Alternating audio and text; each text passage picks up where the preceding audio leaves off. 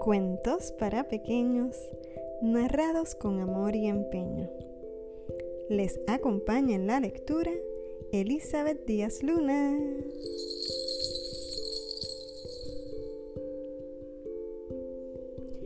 El aguacero perdido. Hubo una vez una gota que después de un gran viaje llegó a lo alto del cielo. Poco a poco empezaron a llegar más y más gotas, hasta que se juntaron más de un millón.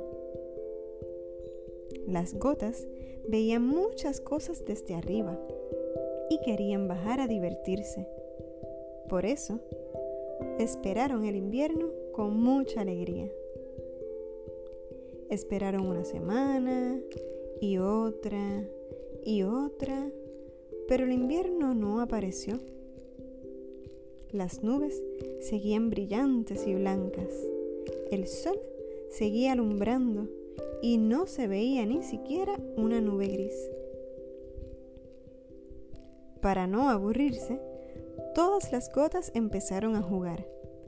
Se resbalaban en el arco iris y saltaban de nube en nube.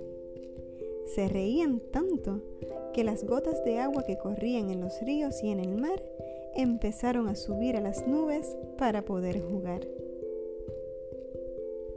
Hubo un momento en el que eran tantas gotas que ya no podían ni moverse. De pronto se escuchó un sonido fuerte de trueno. ¡Trón! ¡Torrón! Cuando las gotas vieron, se quedaron asombradas porque era el aguacero perdido que venía con sus negras nubes nimbo y mucha, pero mucha, mucha lluvia. La diversión siguió, pero en la tierra. ¡Qué bueno! dijeron las gotas. Entonces cayeron, refrescaron la tierra y siguieron divirtiéndose. Y colorín colorado